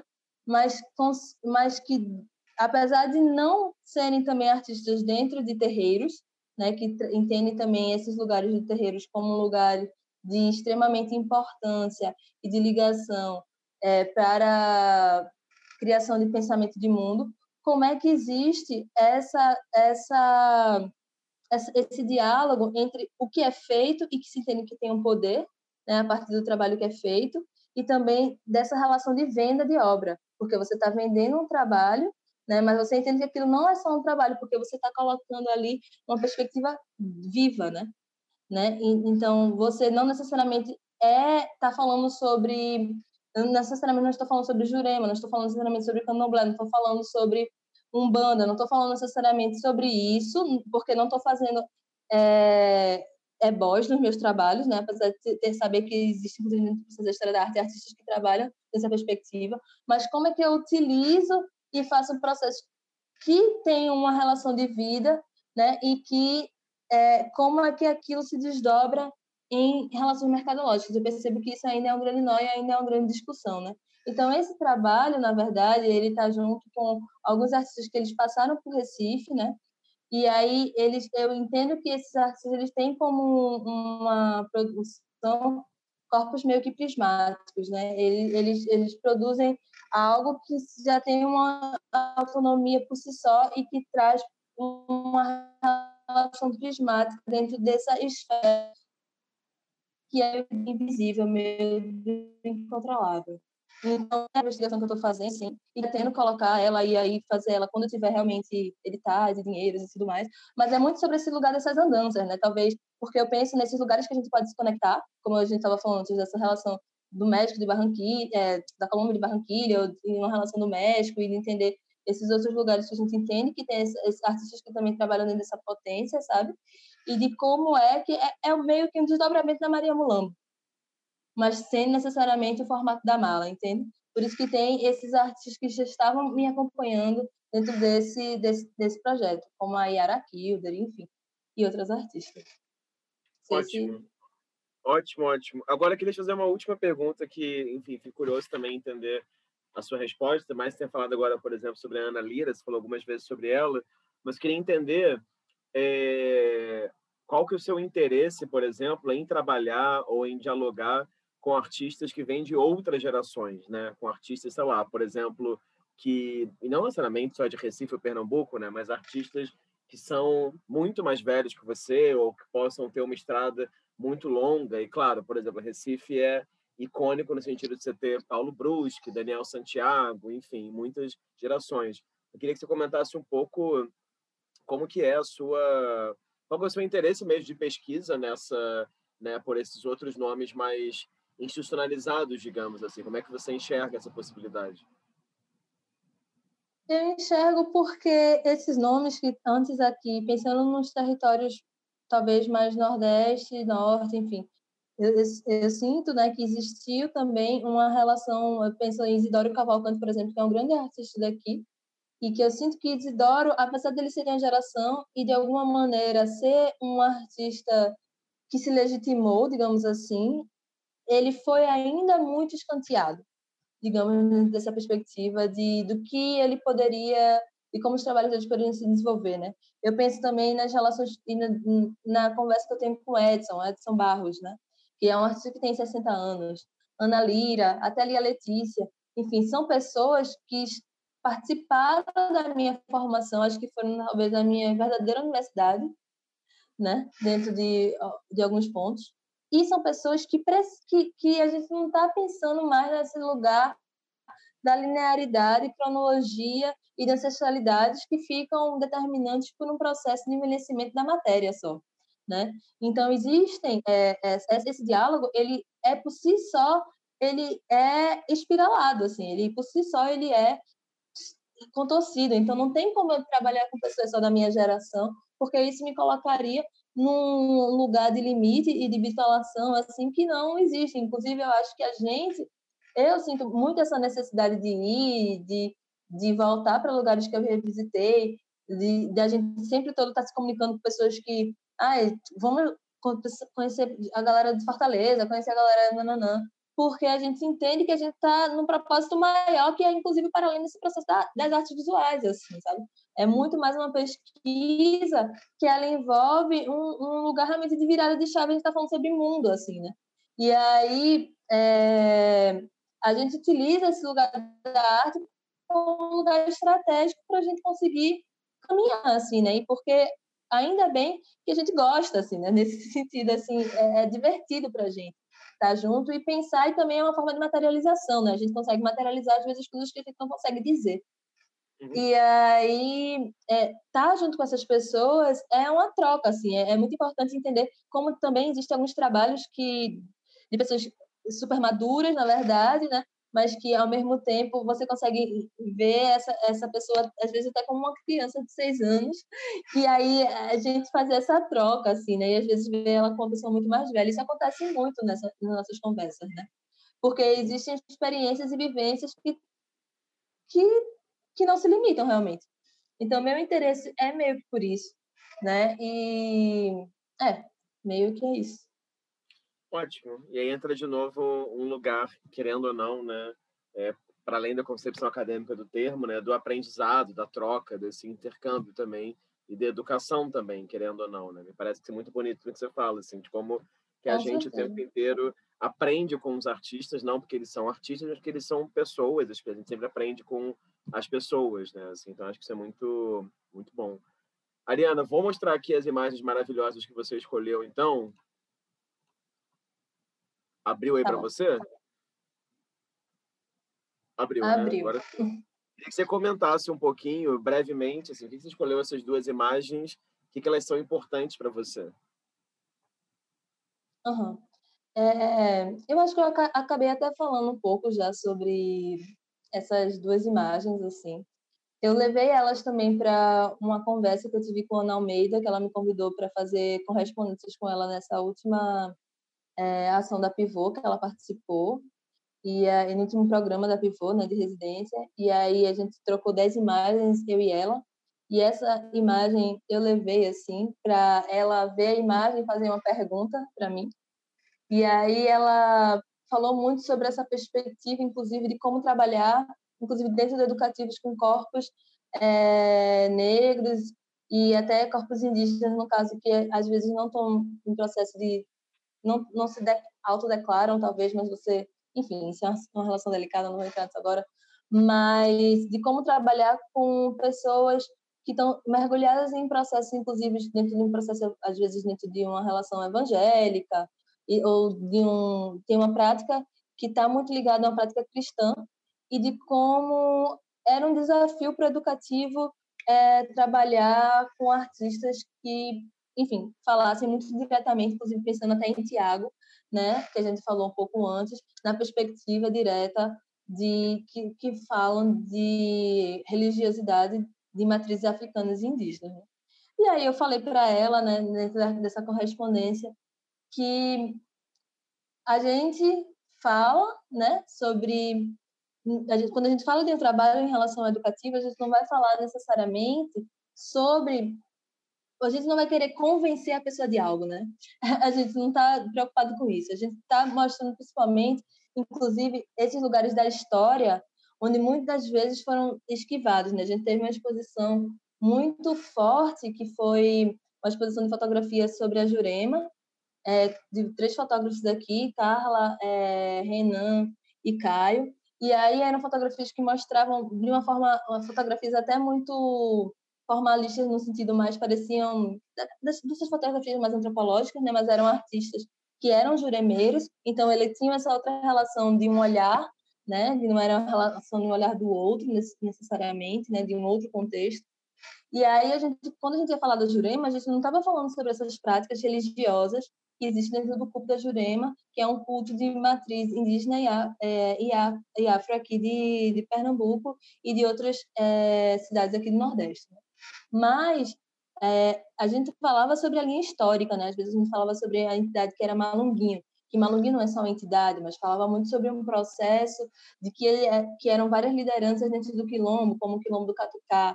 E aí, assim, a gente ia começando, na verdade, a falar, né, não de uma maneira, isso claro quando a gente estava falando sobre esses diálogos que eram mais diálogo mesmo, né, porque as mediações elas não são necessariamente dentro desse lugar só da conversa, mas o que eu estava querendo dizer é que a gente consegue levar para vários lugares, né?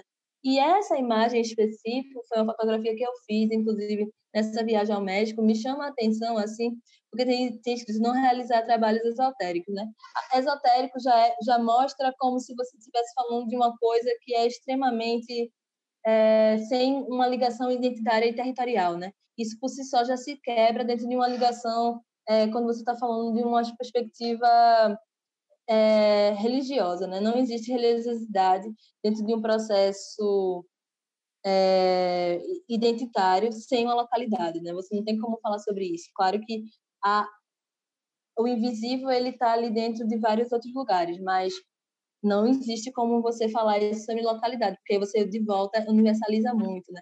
E aí eu gosto de trazer essa imagem para esse lugar das artes, porque quando eu vou falar, eu vou trazer sobre isso, né? Todas as curadorias que eu faço vão ter meu, esse meu olhar, que vai ser o olhar a partir das minhas vivências do que eu trago aqui. E isso, para mim, não é mais, por muito tempo, é, é, eu não consegui me colocar dentro é, de alguns escritos que eu fazia, inclusive de ensaios e textos que eu fiz dentro da universidade, dentro dessa de, não conseguiria não não consegui colocar um, uma relação complexa em tudo isso que eu era né? Porque a, a relação com a branquitude não permitia assim não permeava né? Enquanto o tempo todo a gente via essas ritualísticas é, mais é, como posso dizer? Conhecidas, até Joseph Beuys, até, até a própria Marina Abramovic, assim, que trazia esses processos de ancestralidade muito mais diretos e a gente tem todo ali falando sobre eles. Então, essa imagem me mostrou atenção porque é no México, né, que é um país extremamente indígena, né, e também que tem um processo de diáspora negra grande, que às vezes é muito pouco dita, né, inclusive no México é um país que eu tenho essa atenção especial para entender como são essas, essas relações híbridas que acontecem entre os corpos negros que existem lá, assim, porque existem vários artistas que trabalham com isso, mas a gente comumente só entende dentro de um tenta sempre universalizar tudo. E aí logo depois que eu andei um pouco mais para frente dessa placa tinha uma velhinha vermelha acesa no rio assim, né? Então assim, ao mesmo tempo isso era completamente ignorado, né? Sempre existe os escapes, sempre existe essa relação dessas estratégias mesmo. E do tipo, foda-se, né? Eu tô ali, então a gente tá falando sobre a relação com a natureza. Então, isso ali estava muito mais direto do que qualquer outra coisa. Então, essa imagem, de alguma maneira, ela simboliza é, um modo de fazer que talvez seja um modo de fazer que eu trabalho e talvez as pessoas que eu gostaria de trabalhar, né? Inclusive, é, tem um passo. É, se quiser passar a imagem também, eu vou continuar, porque é meio que um, fala, fala, uma coisa falar. só, assim. Que é que Agora, minhas pesquisas, assim, elas é, tenho trabalhado, eu digo assim, com muitos artistas vivos, né? E aí existem, é, porque foi muito por um movimento de ação, eu acho. Minha prática, ela, como a gente, você prestou atenção, assim, em 2018, foi muito de ação, assim, quase não parei. Então, agora, né, eu estou elaborando com tudo isso que eu tenho já pesquisado, lido, feito, para a partir daí, inclusive, a gente vai fazer uma série de oficinas, eu vou fazer com Antes Ribeiro, com Mariana Souza, que também pesquisa essas imagens das diásporas, e eu acho que a partir daí eu consegui é, entender uma linha de pesquisa a qual é, ela, ela se fortalece em coisas que não estão tão arraigadas a essa vivência corporal que foi tão exaustiva.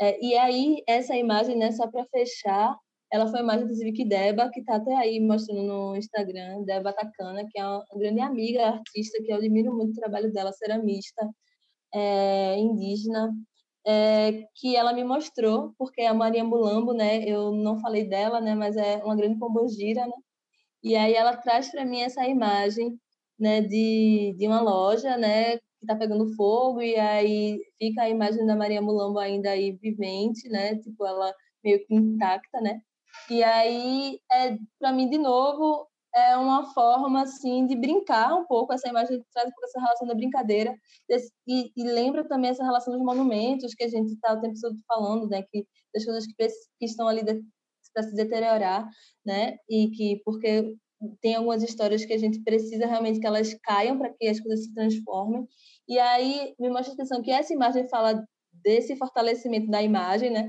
mas ao mesmo tempo não é a, o objeto que é o que mais me interessa, assim, né? É, é, é muito mais esse, essa relação, porque a gente não sabe, né? Se ela ficou ali por causa, sei lá, que a Maria Mulambo fez, ah, eu vou deixar minha, minha matéria ali, né?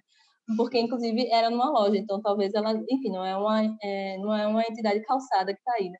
Mas eu fico pensando nessas elucubrações que essa imagem trouxe para quem estava passando na rua e tirou a foto e de repente colocou que é dessa, desse campo prismático mesmo e desse ideal imaginário que essa imagem tem, que é um pouco de como também eu gosto, gosto de ver os trabalhos de alguns artistas. Enfim, acho que é isso.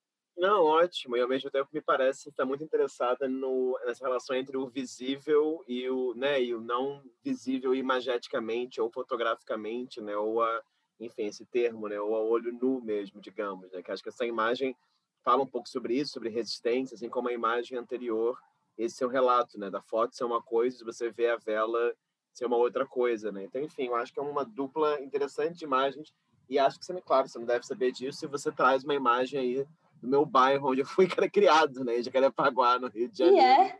É assim, eu acho que possivelmente eu conheço essa, essa loja de Umbanda. Enfim, minha mãe é, é, é praticante de Umbanda também, então achei o máximo, de repente, essa nossa conexão inesperada com, com Jacarepaguá. É, Ariana, para a gente terminar aqui, vamos para a pergunta surpresa rapidinho. Então, uhum. como eu expliquei, cada sete curadoras eu troco essa pergunta E você sendo aqui hoje a curadora número 106 que eu entrevisto, né? Ah. Então você vai debutar essa pergunta e acho que tem um pouco a ver com algumas coisas que a gente falou. Então a pergunta parte de uma suposição e de uma escolha, assim. Então queria que você comentasse um pouco é, entre a experiência de organizar um livro, né, e poder convidar autores e autoras para esse livro, revisar os textos, trabalhar junto, etc. e tal. E a experiência de organizar um seminário, digamos assim, e ter a mesma, né, a mesmo processo de curadoria de seminário, queria que você comentasse o que, que, te parece mais prazeroso, digamos assim, e, e por quê. Hum, tá. Olha, é suspeito, porque é, é até é, é foda assim dizer isso, assim, é que você fala seminário e hoje em dia eu penso o quê? Em coisas online, né? que merda, né? Eu penso em coisas online, né? E aí, assim, eu acho muito prazeroso o acompanhar e o fazer e o que a escrita consegue proporcionar em relação a comunicações e, e enfim, para mim a escrita é um processo de escolha que, que, que ocorre assim no primeiro ar que você dá assim.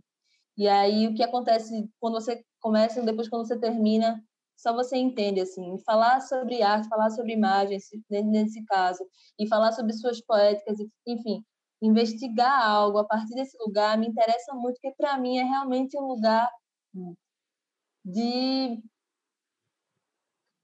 de comunicação justamente talvez com esses invisíveis assim sabe e aí é uma é, para mim é muito prazeroso. Isso talvez seja inclusive onde hoje mais fortemente esteja a minha prática artística. E aí compartilhar com quem sabe que aquilo não é aquilo não é, é necessariamente onde se encerra né? Mas é talvez onde começa onde é o meio e onde vai para mim é muito prazeroso. E aí mas isso tudo depende da necessidade do espaço onde essas coisas vão ocorrer. Porque se nesse momento, é, para ter talvez esse momento de escrita, talvez um seminário onde seja presencial, isso eu estou falando, sabe? Porque se for online, eu prefiro a escrita. é, é, acho até pensando até na, na, na transformação até do modo que ela sai das coisas da idade Aí vai para os mortos, assim, que depois vai para a oralidade, nesse, aspecto. E se for presencial, o seminário ele vai ser importante porque ele também, essa presença aqui traz trocas, assim, muito imprevisíveis, sabe? E aí, quando, enfim, e aí tem essa relação você tem diretamente um campo de resposta lá, né? Você fala, de repente tem alguém que está ali acompanhando enquanto participante, diretamente tá. Então, é muito, é muito é preciso saber o que se quer e é dependendo do espaço e de ver qual é a necessidade, assim, sabe? Eu acho que são duas opções muito boas. Eu, particularmente, gosto de acompanhar textos por uma relação de prazer, assim, eu fico louca. Mas é, o seminário, eu acho que é um lugar de discussão essencial, assim, né? Então, eu faria um depois o outro, e depois um outro, eu acho que não tem um início e um fim, assim, sabe? Um e o outro, acho que as coisas têm que sempre estar acompanhadas. Não sei se respondi, assim. Responda, respondeu, claro, claro. Ariana, queria te agradecer muito por essa conversa. Queria dizer também que foi um prazer é, conhecer mais trabalho, sendo bem honesto antes de começar esse projeto e sendo totalmente honesto também. Antes da entrevista com Paulette Linda Selva, não conhecia esse trabalho, então foi muito bom é, pesquisar e ler e ver e ver as coisas que você tem feito te escutar agora também. E é um pouco isso. Obrigado e desejo toda a sorte do mundo nos próximos passos aí, seja lá onde eles forem, né? No museu, em Recife, no México, na Colômbia, onde quer que você queira. E é isso. Grande prazer e brigadíssimo. Obrigada também, Rafael. Estou bem feliz, na verdade, com o nosso papo. Foi bem tranquilo. E, enfim, é sempre massa falar sobre o trabalho. Eu acho que essa, isso é, tem sido muito bom falar e ser ouvida, assim, ouvir outras pessoas, porque isso é um grande, é um grande privilégio, né? Nem todo mundo está interessado em algumas histórias, né? Então, quando alguém está interessado na sua, isso é um grande privilégio, assim. Então, eu só tenho a agradecer. Não, maravilha. Bom, para quem assistiu esse vídeo ou ouviu esse áudio, caso seja podcast até aqui, essa foi uma entrevista com a Ariana Noala, que é curadora e que reside em Recife. Então, a gente agradece vossa presença virtual. Lembra que esse canal tem dezenas de outras conversas com outras curadoras, curadores, diferentes gerações, regiões, enfim. Então, basta clicar, acompanhar, escutar e aprender um pouco com as histórias dos outros, das outras. Então, é isso. Super obrigado e até uma próxima.